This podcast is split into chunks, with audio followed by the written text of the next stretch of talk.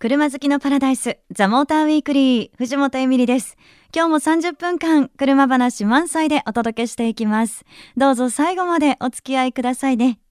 さあ、今日はですね、メッセージいただいてます。ラジオネーム、タニロさん、ありがとうございます。え、たまにドライブがてら都内を走るんですが、都内の道の魔界っぷりにいつもヘトヘトです。藤本さんはもう都内もスイスイですか？というね。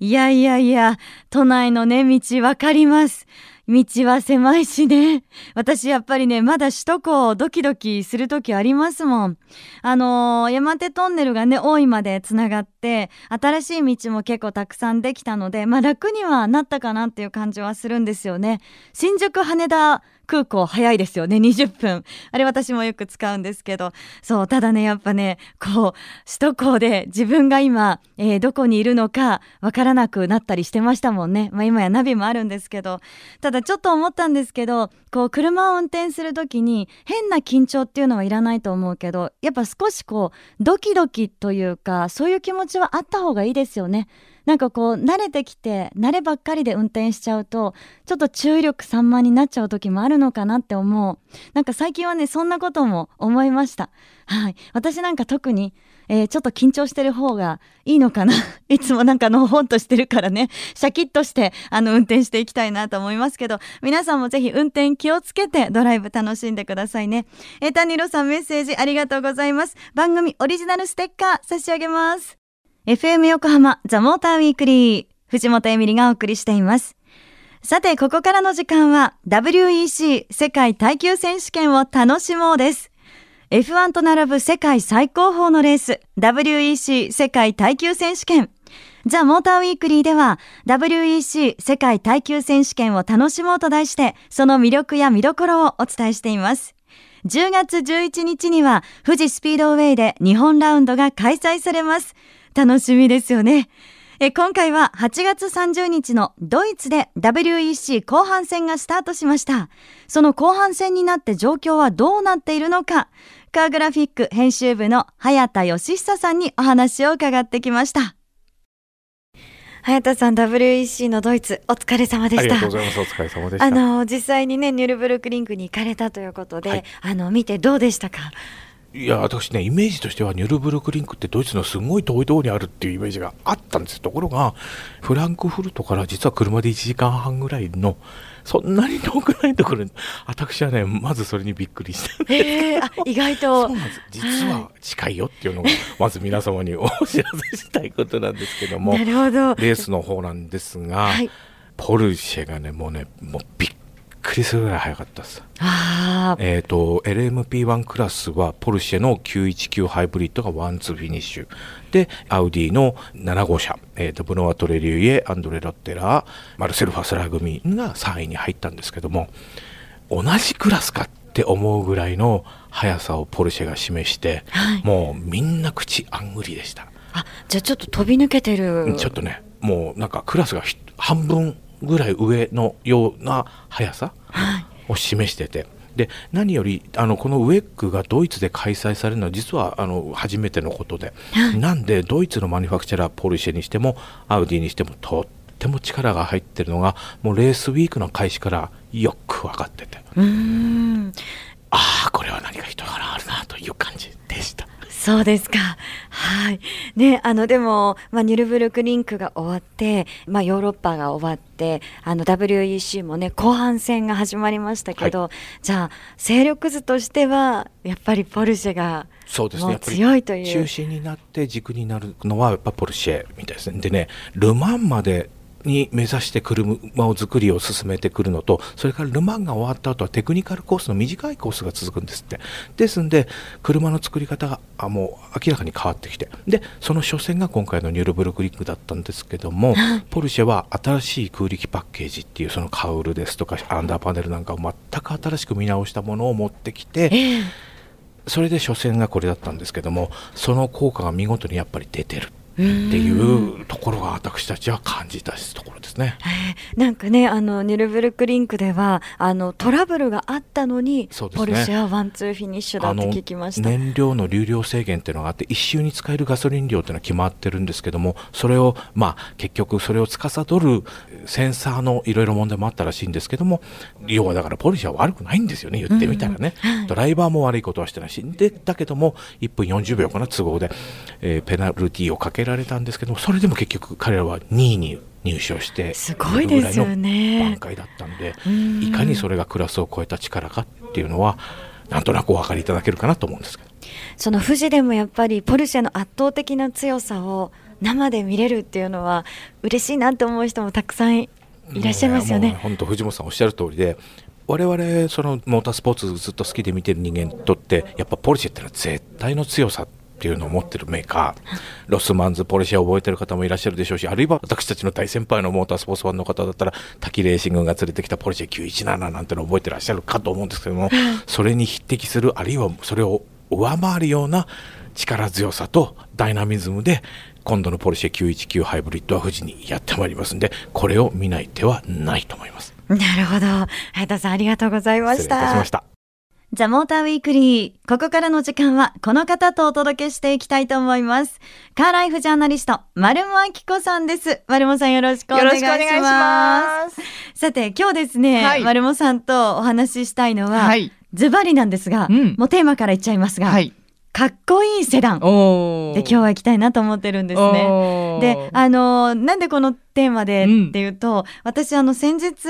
えーと、ジャガーの XE のはいはい、あの試乗会に行ってきまして、うん、でそれを見た時に、うん、あセダンってこんなにかっこよかったんだなと。いや今や本当 SUV すごい人気で、うん、あちこち SUV 多いじゃないですか、うん、走ってて。で女性も SUV 好きっていう人は多いけどなんか話をしていて、うん、セダンっていうところに、いまいちこう食いつきがないというかなるほど、ね、女性同士でいて。ちょっとまあ一昔前からの親父臭さっていうのかな？そうなんですよ。残っちゃってるのかな？そうなんですよねきっとね。そういうふうに未だにこう思ってしまってる感があって、いやいやでも待てよと。セダンって言っても、うん、今やそのいろんなねこうタイプのセダンがありますよね、うん。はいはい、なんかそういうところでいやいやかっこいいセダン。ちょっと盛り上がっていきたいなと思ってます。いや奇遇なんですけど私も今セダンすごい注目してまして、はい、丸さんもですか、うん、いやあのねなんか昔はね女性を一番美しく見せる車ってクーペだって思ってたんですよ。はいはい、なんだけど、はい、最近はまあセダンなのかなって思い始めて、ええ、でそれがねあのある時そのセダンの後ろの席にすごく美しく座ってる女性を見て、はい、なんかねその旦那さんとか、まあ、彼とかに運転してもらって後ろの席でこう優雅にくつろげる女性ってすごい素敵だなと思ったんですよ。私にないものだったんで いやいやでも丸本さんもねご家族でこうそうなんですけど。席座ったり今度する,、うん、するんですけどね。でもああいうふうに素敵に座ってられるかなって思ったらまだまだなのでそっか。今度はちょっとああいう女性を目指したいなってねすごい目標ができたんですよね。いやちょっとそれはですね 丸本さん私も目標にしなきゃいけなくて私まず試乗会とかに行くのに、うん、あの番組のプロデューサーさんだったり、うん、まあいろんな方が運転してくれるんですけど、はいはいまず後席座りますからね。最初から「おはようございます」って後席に入ってくんですよ。もうなんてやつだっていう感じですよね。そっかじゃあ後ろに乗せてもらってる女なんだ。いやもうあの乗せそう。でそのありがたさを今まで感じてなかった。いや本当ねだから後ろの席に乗せてもらえる女性っていうのは幸せな女性なんだなってすごく思うようになったんですよ。そうですね、うん、でやっぱりそういうふうに後ろのこうセダンの後ろに乗ってる女性っていうのは注目、されるわけですもんね。ああそれ頑張らない いやでも実際に、うん、あの後席もですけど、うん、運転席でも、うん、やっぱ女性が運転してかっこいいセダンっていうのもありますよね。増えてますよね。増えてきたんですね。あのもともとはもう結構前なんですけどメルセデス・ベンツの CLS っていう車がもうパッと見クーペなんだけど4枚ドアっていうデザインで、もう大ブレイクしたんですよね。でそこからやっぱりそのクーペライクなセダンっていうなんかクーペに見えるんだけれども後ろの席もすごく快適っていうセダンが本当に多くなってるんで。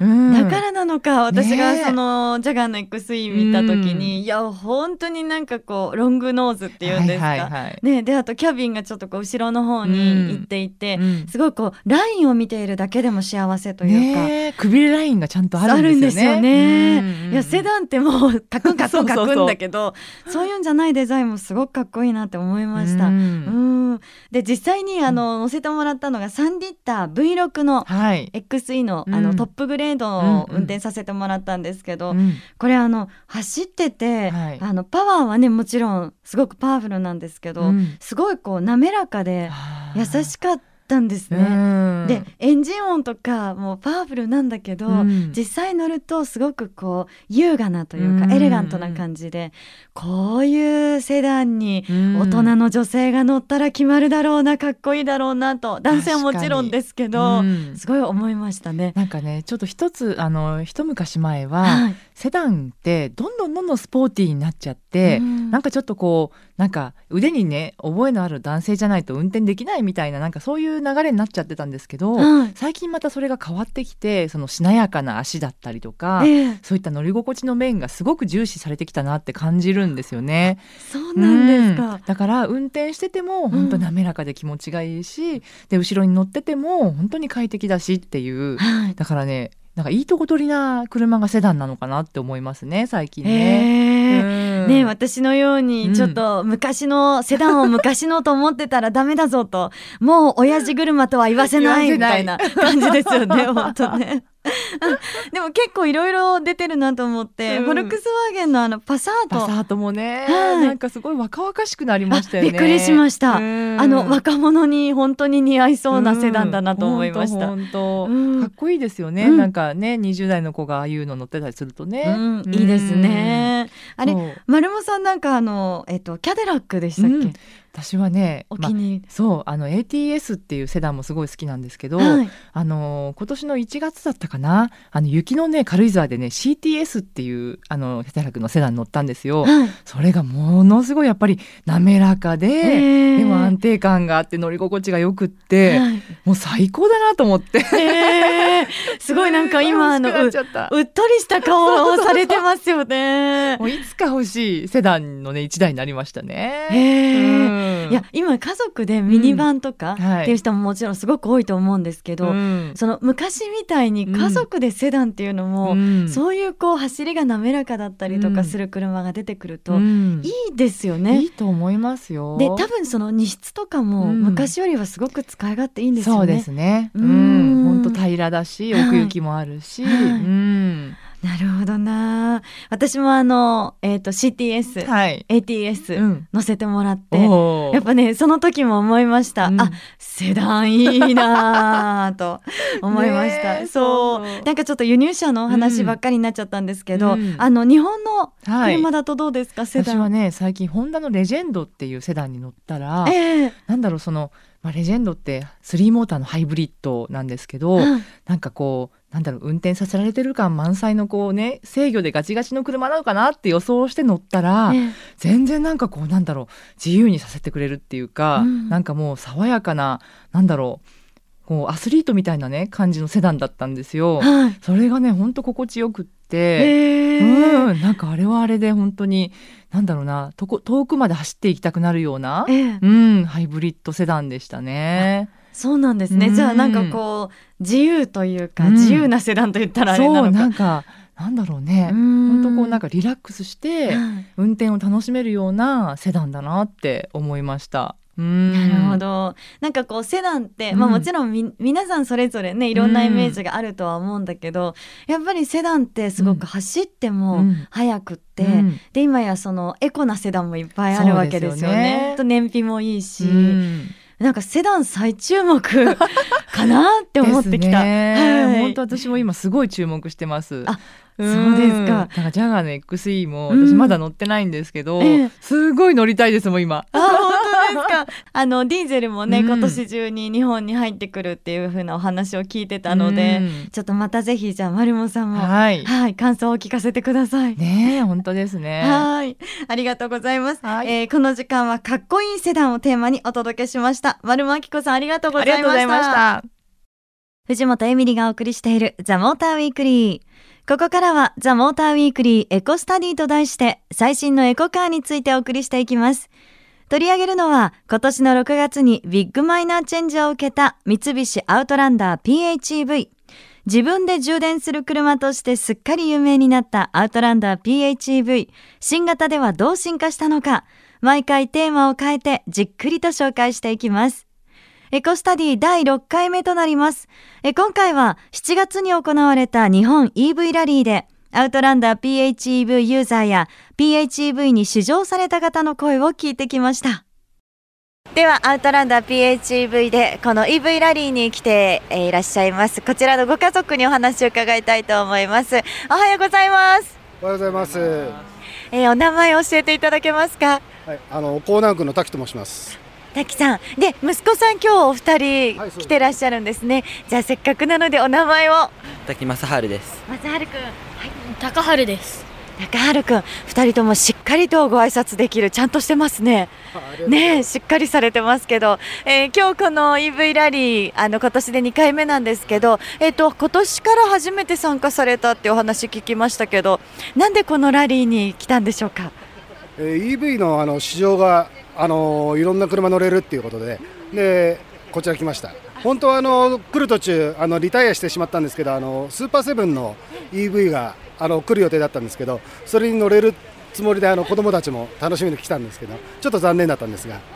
ね、そうちょっと残念でしたね、でもあのアウトランダー PHEV に乗られていて結構じゃそういう電気自動車大好きなんですか？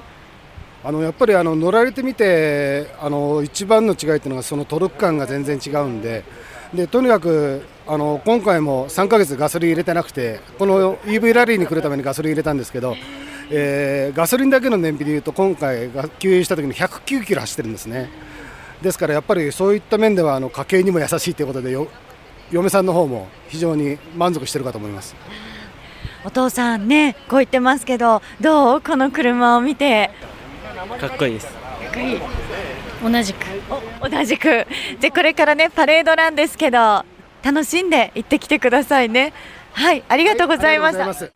Yeah, um, increasingly it's important to have electric vehicles because there's too many cars in Japan and gasoline is very expensive, and having electricity is, is probably a great thing to have. ガソリンが高くなってきたのでやっぱり電気自動車はこれからの世代でとても重要だと思ってます。